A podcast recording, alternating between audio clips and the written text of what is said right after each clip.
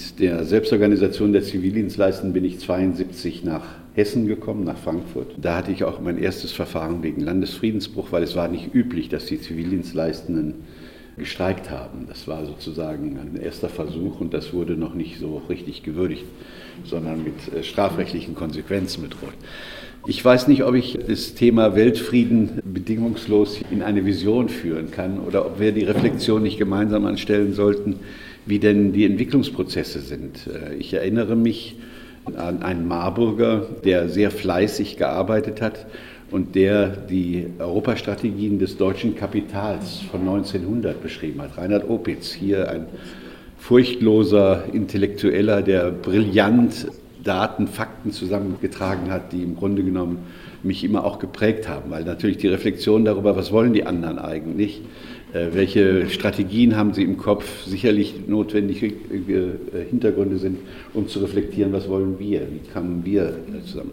Ihr habt gestern schon angefangen, auch nicht nur über die aktuelle Situation zu reden, sondern auch die historischen Daten ein bisschen hintereinander zu legen, denn wir haben ja immerhin so eine Datenfülle, 100 Jahre seit dem Ersten Weltkrieg, 70 Jahre nach Faschismus und Krieg, die Befreiungssituation. Wir haben gestern beispielsweise eine Tagung gemacht in Bonn, wo wir uns mit 60 Jahren NATO auseinandergesetzt haben. 1955 wurde die BRD Mitglied der NATO. Das muss man alles nochmal so in einen Kontext äh, hineinnehmen, wo die Brüche sind, wo dann im Grunde genommen auch Entscheidungsprozesse sind und wo wir als Friedensbewegung stehen. Also die Hoffnungen beispielsweise vor dem Ersten Weltkrieg einen Krieg zu verhindern, waren ja nicht nur aus dem bürgerlichen Lager. Die Frage Werther von Suttner, die Waffen nieder, als so eine Idee, sondern es gab sehr viel Hoffnungen auf die Sozialdemokratie, dass sie äh, tatsächlich einen Krieg verhindern könnte. Jedenfalls bis zum Juli 1914. Es waren große Massenproteste, große Aktionen, Rosa Luxemburg, Frankfurt, solche Dinge, die ihm prägend waren und wo die Hoffnungen dass die Friedenssicherung ein Modell ist, dass man also unter der Losung Jean Jaurès, äh, Arbeiter schießen nicht aufeinander, Basler Konferenz der Internationalen, das sind ja alles solche Hoffnungen gewesen, die aber dann sehr schnell trügerisch zusammengefallen sind. Das muss man auch sehen, wie innerhalb von einem Monat praktisch von einer Antikriegsstimmung in Deutschland alle zu den Waffen eilten oder fast alle. Also der Widerstand war nicht groß und nicht breit. Das muss man einfach mal zur Kenntnis nehmen. Und die, die Nachfolgesituation von 1918, wo man sicherlich eine prägende äh, Formation hat, die im Grunde genommen aus der Basler Idee, dass man dann, wenn man den Krieg überwunden hat, ein internationales äh, gemeinschaftliches Leben begründen kann, äh, um damit tatsächlich einen Internationalismus zu leben, der hat nicht lange getragen. Und dann gab es natürlich auch dort schon die Zuspitzung gegen dieses äh, kommunistische Russland, das dann prägend war und natürlich die historischen Dimensionen völlig durcheinander gebracht hat. Es gab ja, ähm, ich bin daran erinnert, wenn die Krim-Debatte jetzt äh, wieder losgeht, also sicherlich, äh, da gibt es kein Vertun, es handelte sich tatsächlich äh, um völkerrechtswidriges äh, Handeln Russlands in der Frage, das ist äh, unstrittig. Aber wenn ich sehe, wie vor 200 Jahren, also 1815 in Wien, in einer Nacht in Europa neu aufgeteilt wurde, ohne dass da reale Fakten vor Ort, sondern im Grunde genommen Striche auf der Landkarte gezogen wurden, dann weiß man, wie schnelllebig historische Prozesse sein können. Das äh, will ich nur mal in, als Reflexion in Erinnerung bringen, damit man nicht so den Eindruck hat, es gäbe gar keine schnellen Veränderungsmöglichkeiten. Also die Gefährdungspotenziale nehmen zu, sicherlich, aber auch die Chancen auf Veränderung. Und wenn ich dann mal in dieser Frage nach dem Kriege anfange, dann war tatsächlich das nie wieder Faschismus, nie wieder Krieg, dass man dieses Versprechen einhalten wollte, hat auch nicht lange getragen. Es gab große Protestbewegungen gegen die Remilitarisierung äh, der 20er, 22er Jahrgänge, die damals sehr entschieden auf die Straße gegangen sind. Aber das wurde 1955 leider beerdigt, indem die Adenauer Regierung sich dem Westen hin angeschlossen hat und dann solche Feindbilder, die es am Ende des Zweiten Weltkriegs ja auch gab. Also es gab ja Versuche des Offizierskorps mit dem Westen, Anführung, den Westalliierten sich zu vereinigen, um das falsche Schwein lebendig zu machen und das Richtige zu schlachten. Das war ja einer der Ideen, dass man in der Endphase des Krieges darüber nachdachte, ob man nicht jetzt doch die äh, Sowjetunion und den Kommunismus äh, eindämmen könne. Das waren ja solche Überlegungen, die durchaus im Offizierskorps äh, vorhanden waren und die dann meines Erachtens sich dann 1955 auch realisieren ließen, indem man den NATO-Beitritt hatte. Man muss auch wissen, dass im Vorfeld dort solche Staaten wie Portugal beispielsweise Mitglied waren. Spanien durfte das damals noch nicht sein. 1952 als faschistische Formation, die dort in einem solchen NATO Zusammenhang waren. Es waren ja nicht so viele Staaten, die Mitglied waren, aber immerhin solche dann auch und äh, sehr schnell hinterher Griechenland und die Türkei, wo man dann den Versuch gemacht hat, die Einkesselung dieser kommunistischen Sphäre äh, sehr frühzeitig äh, zu bearbeiten. Das waren sicherlich solche Dinge, die prägend für die Nachkriegszeit waren.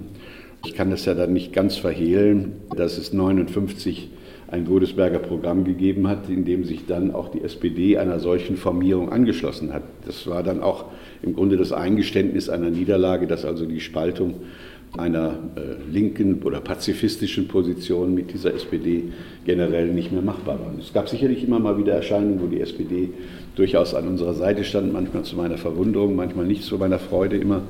Äh, wenn ich an die 80er Jahre denke, wir hatten gerade die Auseinandersetzung um Vietnam, wir hatten um Chile 73 äh, die Auseinandersetzung, wo wir sehr eindeutig Positionen bezogen haben, wo sicherlich auch der ein oder andere Sozialdemokrat gesagt hat, das darf man eigentlich so nicht machen.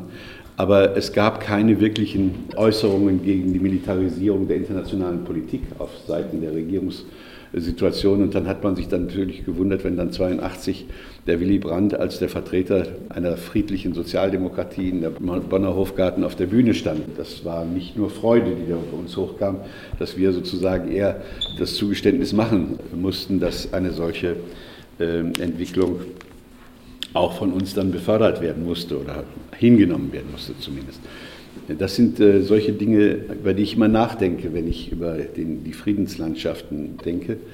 Wir hatten sicherlich solche Situationen in den 80er Jahren, äh, wo wir auch tatsächlich Massenbewegung waren. Also nicht nur der Krefelder Appell war ja das Zeugnis, sondern wir haben Fulda Gap gehabt. Also die, die Kriegsplanungen waren sehr deutlich eigentlich in den Köpfen der Menschen. Also diese amerikanische Erstschlagsstrategie ging immer davon aus, dass man das Land platt gemacht hat.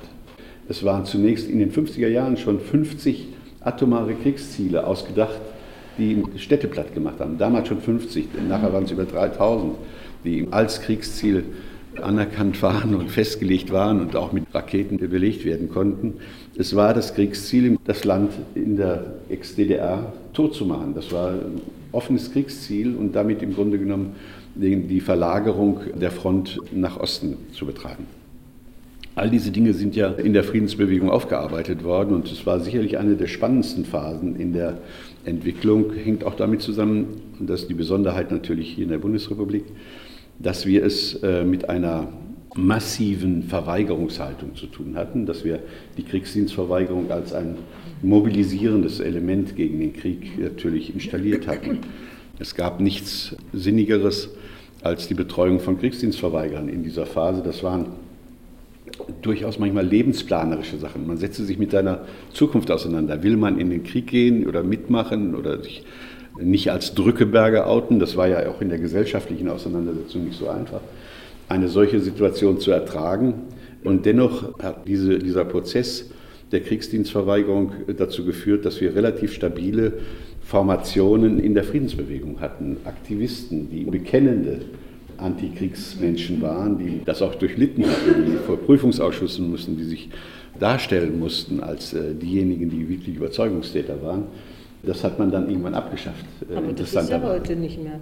Naja, ja. Äh, gut, man muss dann ein bisschen differenzieren noch. Ich würde das nicht so als Sieg nur darstellen, dass es uns gelungen ist, die Wehrpflicht abzuschaffen. Das ist ja nur ausgesetzt. Auch das muss man immer als Vokabel nochmal juristisch betonen und vergessen wird auch in der Bewegung, ähm, dass wir seit 1969, das waren übrigens die letzten Ostermärsche der 60er Jahre, äh, gegen die Notstandsgesetze damals noch protestiert haben, die nach wie vor ihre Gültigkeit haben, die niemand anrührt, die nie thematisiert werden. Also das liegt alles fertig da.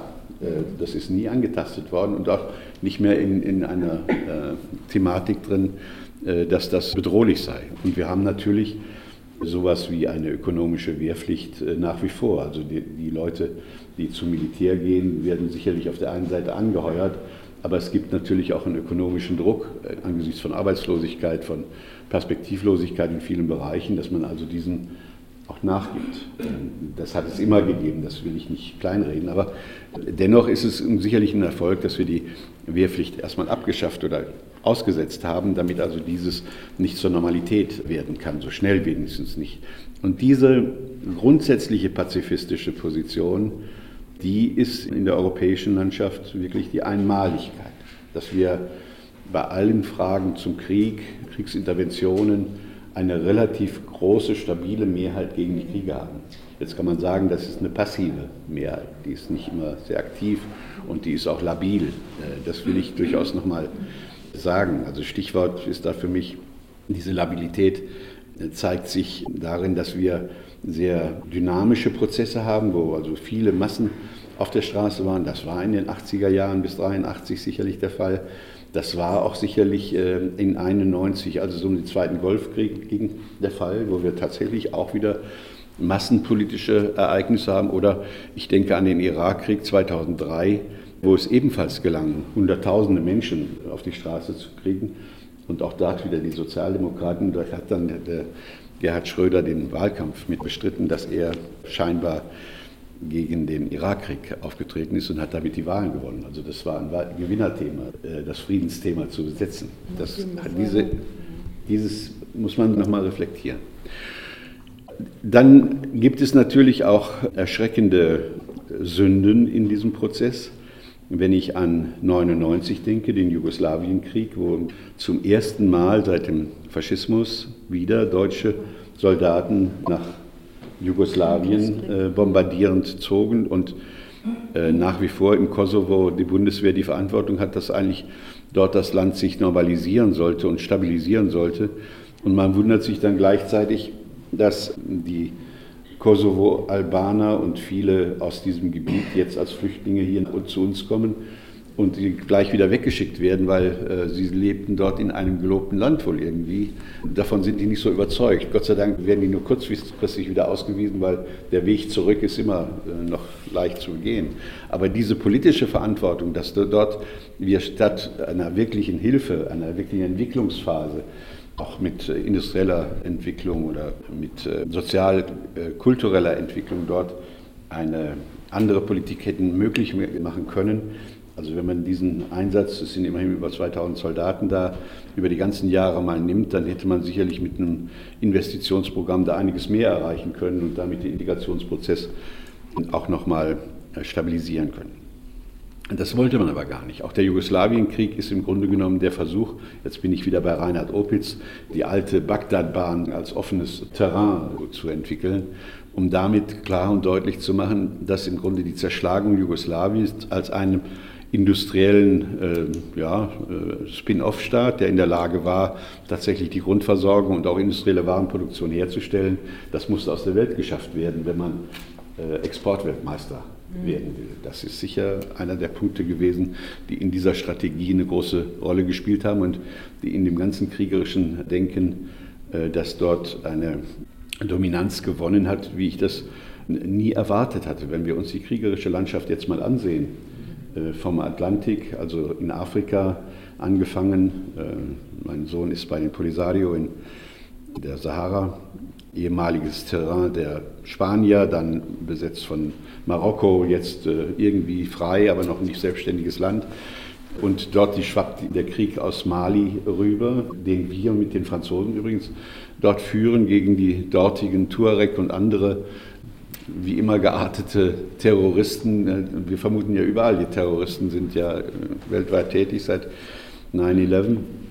Und überall gibt es jetzt die Terroristen, die wir irgendwie äh, beiseite schaffen müssen. Also im Horn von Afrika müssen wir das machen, weil die Fischer können nicht mehr fischen, sondern gehen dann äh, Boote fischen. Das, was bleibt ihnen anders übrig? Die Fische, die Meere sind leer gefischt und die Existenzgrundlage existiert nicht mehr, muss man sich andere Existenzgrundlagen suchen. Das ist halt so weil zuerst das Fressen und dann die Moral kommt. Das ist für Menschen, äh, die da überleben wollen, sicherlich äh, ein ganz wichtiger Hintergrund.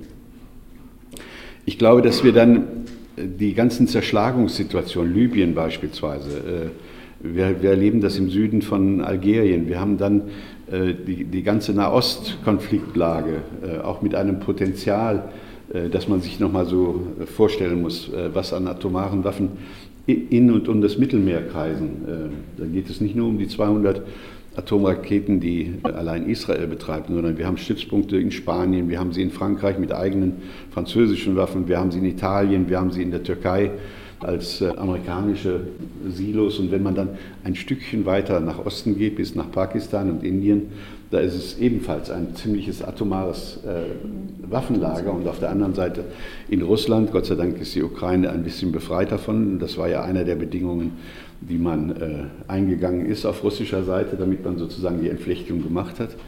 Das sind äh, sicher Dinge gewesen, wo man jetzt den armen Gorbatschow bedauern kann, dass also seine Vorstellung, wie die Welt nach 1990 aussehen würde, äh, nicht realisiert hat, sondern ein äh, trauriges, äh, elendes Dasein führt. Die Vereinbarung, die NATO nicht weiter auszudehnen, war eine sicherlich vernünftige. Wir kämpfen jetzt darum, was macht man mit der Ukraine. Da gab es sehr viele Hoffnungen, die wir verbunden haben 1975 mit der Konferenz für Sicherheit und Zusammenarbeit in Europa, also wie man gemeinsame Sicherheit definiert, wie man entspannungspolitische Prozesse einleitet und die Hoffnungen hatte, dass so ein Mittelkorridor von Finnland, Schweden über äh, Jugoslawien, Österreich ein neutrales Territorium hat, so als Puffer zu entwickeln. Ob das gelingen kann, die Ukraine in eine solche äh, Unabhängigkeit und äh, Neutralität zu bewegen, halte ich für kompliziert in der augenblicklichen Phase, weil die Schlachtgeräusche sind größer als die Vernunft, die dort in dem Terrain eine große Rolle spielt und das auch bei sehr widersprüchlichen Positionen, die die NATO intern hat, also von dem, was die Amerikaner wollen und dem, was die deutsche Politik dort betreibt, gibt es durchaus Spannungsverhältnisse. Dort ist nicht eine gemeinsame, einheitliche Linie. Das wird immer so nicht gesehen. Es gibt Differenzierungsprozesse auch in den Kapitalstrukturen und da muss man sich nochmal genauer umtun. Was will ich sagen, wie wir zum Weltfrieden kommen? Wir müssen ganz nüchtern analysieren, wie die Lage ist. Sie ist militarisiert, hochmilitarisiert. Also es hat keinen Krieg gegeben, der irgendwie einen Erfolg gebracht hätte. Also das fängt bei den Amerikanern, na, ich könnte bei den Franzosen anfangen in Indochina. Das haben die Amerikaner dann übernommen, dieses Elend, und sind genauso gescheitert. Oder das, was die Sowjets in Afghanistan gemacht haben, immerhin mit 100.000 Mann Armee oder das, was danach passiert ist mit den Amerikanern und der NATO und den freiwilligen Verbänden, die dort unterwegs waren, oder die Zerschlagung Libyens, die im Grunde genommen auf Drängen von Frankreich und Italien dann vor allen Dingen äh, passiert ist, die Bemühungen um einen arabischen Frühling, eine Aufbruchssituation, die zum Teil auch Syrien erfasst hat, das ist eine sehr kriegerische Landschaft, die Zerschlagung des Irak. Ich könnte gar nicht äh, enden, so viele Kriege finden derzeit statt. Und wir haben äh, schwer, eine Perspektive daraus zu entwickeln.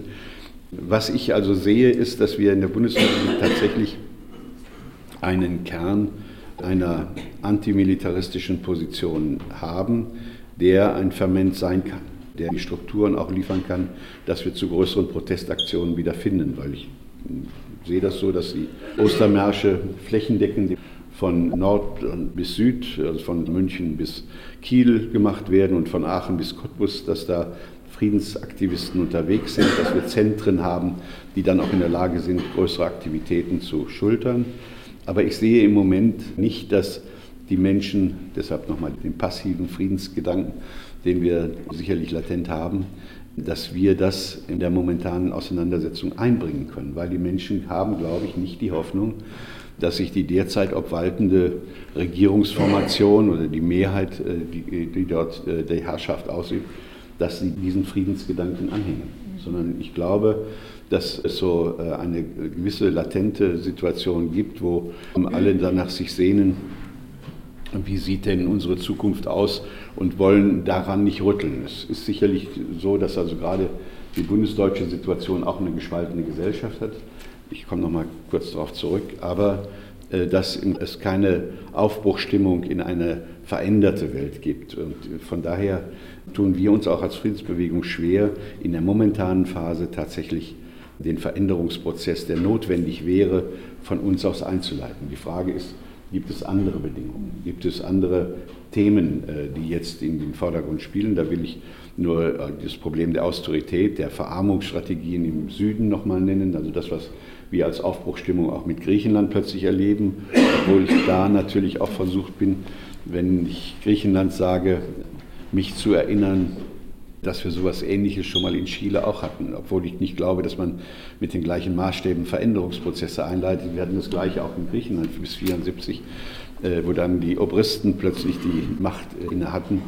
Ich glaube, dass sie sich noch nicht geschlagen geben und diese grundlegende antikommunistische Position durchaus ein Ferment sein kann, sich nochmal nach vorne zu begeben, um damit solche neu aufkommenden demokratischen oder Aufbruchstimmungen überhaupt noch einmal einzudämmen. Also das sehe ich als ein großes Problem. Ein letztes will ich sagen, weil das darf man nicht übersehen. Wir haben es natürlich zu tun mit einer weltweiten Flüchtlingsbewegung, die aufgrund dieser Kriege und aufgrund der Waffenlieferungen, die wir zum großen Teil betreiben, denn es gibt nichts mehr als Waffen überall. Es ist nicht mal ein Problem der Waffenbeschaffung, um ganze Armeen auszustatten. Die brauchen sich gegenseitig nicht mal zu bekriegen, um die Waffen abzunehmen, sondern wir haben für alle äh, Waffen genügend in dieser ganzen Region präsent.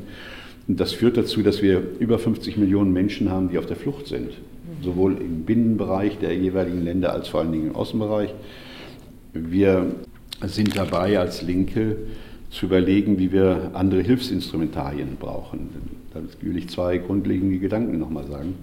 Das eine ist, jetzt seit der Antalya-Konferenz hat die NATO beschlossen, dass sie die Schlepperboote militärisch äh, abschießt. Also völlig unsinniges Zeug. Das ist keine Perspektive für die Flüchtlinge. Also manche werden dann anfangen zu schwimmen oder was ich was zu machen. Aber jedenfalls wird es noch beschwerlicher sein, eine Situation zu erreichen, von der sie sich versprechen, dass sie ihre Überlebenschancen haben. Deshalb war unsere Anstrengung, dass wir gesagt haben, statt Frontex äh, wäre es sinnvoll, dass wir äh, Fähren einrichten. Und die Fähren müssen nicht nach Lampedusa gehen, sondern nach Blankenese. Ich, jetzt ist das mein zweites Stichwort. Blankenese ist für mich das Problem, dass wir, ich bin ja Frankreich-Kenner und äh, dort äh, sicherlich auch erfahren in der Politik, da weiß ich, was die Ghettoisierung von solchen Problemsituationen bedeutet. Also wenn wir die Flüchtlinge, die jetzt übers Meer kommen oder die 400.000, die äh, in der Bundesrepublik anlanden, alle in diese Elends- und sozial ausgegrenzten Gebiete äh, implementieren, haben wir dort im Grunde die Konfliktlagen, die man sich sofort ausmalen kann. Also wenn ich die einzige Turnhalle in einem Stadtteil, wo im Grunde die Kids diese Turnhalle für sich noch erobern können und dort sozusagen äh, sich ablenken können, dann als Aufenthaltsraum für Flüchtlinge braucht, dann kann man sich die Konfliktlage sofort vorstellen. Das kann man sich ausmalen, was da passiert. Und ich glaube, dass dieses reiche Land andere Bedingungen hat, den Integrationsprozess zu befördern. Also von daher würde ich sie lieber in Blankenese ansiedeln als äh, in Altona beispielsweise, damit man die Entzerrung hinkriegt. Also ich glaube, darüber muss man wirklich nachdenken. Ich habe immer mal gesagt, als äh, das noch nicht so virulent war mit den Flüchtlingen, dass wir in Frankfurt allein 2,1 Millionen Quadratmeter Leerstand von Büroraum haben. Heißt im Grunde genommen, dass man 70.000 Studenten dort unterbringen kann, 30 Quadratmeter etwa. Ja, das wäre so die Dimension. Das wäre in zentraler Lage in Frankfurt natürlich zu überlegen, ob man das nicht sinnvoller anders nutzen könnte. Also das wäre zum Beispiel so ein Vorschlag, den man da sicher machen kann. Also anders gestaltet werden. Man braucht keine Miete zu nehmen, weil das rechnet sich alles schon über die Abschreibung. Also das ist alles äh, durchkalkuliert bei den Banken. Also die machen kein Verlustgeschäft, sondern das ist alles gewinnträchtig, was sie da betreiben. Und selbst der Leerstand ist gewinnträchtig. Also von daher muss man mal überlegen, welche gesellschaftliche Alternativen man entwickeln kann. Also wir wollen überlegen, dass wir eine solche Tour da machen, nach Tunesien fahren, dort in die Flüchtlingslager gehen, uns mit den Betroffenen auch unterhalten und dann den Versuch machen, einen Lösungsvorschlag zu entwickeln, wie denn Europa sich diesem Flüchtlingsproblem annehmen kann und äh, vernünftig damit umgeht.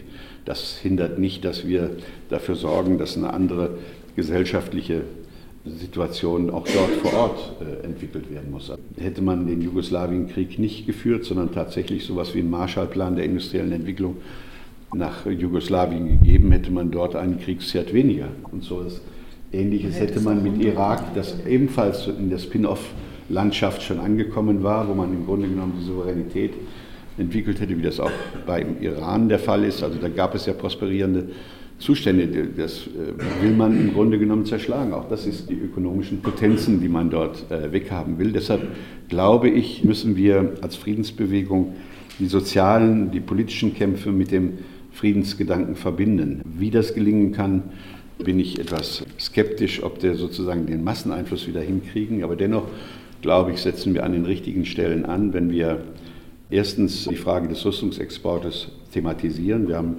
jetzt über den Kasseler Friedensratschlag den Versuch gemacht, viele IG Metall-Verwaltungsstellen mit vernünftigen Anträgen zum Gewerkschaftstag der IG Metall zu versorgen, damit sie tatsächlich wieder die Frage der Rüstungskonversion zum gesellschaftlichen Thema machen. Das gleiche haben wir bei Verdi gemacht, also im November die Kongressvorbereitung und die Debatte innerhalb der Gewerkschaften wieder äh, zu verankern.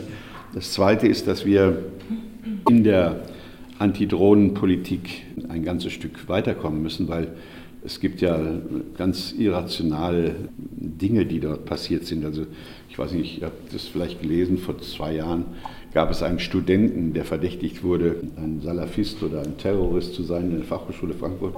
Der wurde dann zeitweise eingesperrt. Wir vermuten, dass er dann umgedreht wurde und sich dem Verfassungsschutz angedient hat. Der ist dann nach Pakistan gegangen, um sozusagen mitzuhelfen in dieser terroristischen Institution und wurde durch einen äh, Drohneneinsatz äh, leider als Kollateralschaden dort liquidiert in Pakistan.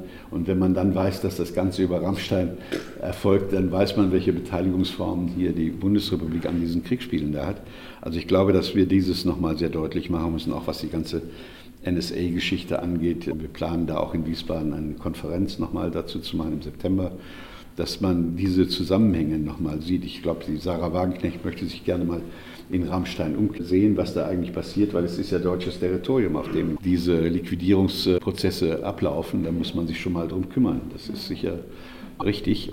Das wäre so also ein zweiter Punkt. Und natürlich werden wir in der Frage der Griechenland-Solidarität den Zusammenhang mit Austeritätspolitik und dieser Aufbruchstimmung, die es dann manchmal geben kann, die wir ja auch immerhin noch in diesem Monat möglicherweise in Spanien erwarten, dass man sozusagen die Gegenbewegung stärkt und damit einen gewissen Optimismus an der Veränderung der politischen Landschaft auch hier in der Bundesrepublik bekommt. Alleine mit 8,4 Prozent oder sowas der Linken im Bundestag wird man das nicht verändern können, sondern man braucht einen anderen gesellschaftlichen Druck. Ich sehe nicht, dass die anderen Parteien derzeit in der Lage und willens sind, das mit uns zu teilen, also den Druck zu entwickeln. Ich sehe das nicht bei den Grünen, ich sehe das nicht jedenfalls bei den derzeitigen Sozialdemokraten, dass da irgendwas Neues in Bewegung gerät. Und von daher sind wir meines Erachtens auf uns, das heißt die Friedensbewegung und die Aktivisten, darin angewiesen. Ich bin da aber guten Mutes, dass die sich nicht verzagt oder irritieren lässt, dass sie nicht resigniert, sondern dass wir die Hoffnung auf eine gerechte und vor allen Dingen friedliche Welt nicht aufgeben und immer weiter zäh die Menschen überzeugen müssen, dafür aktiv zu werden in den verschiedensten Formen. Mhm. Vielen Dank.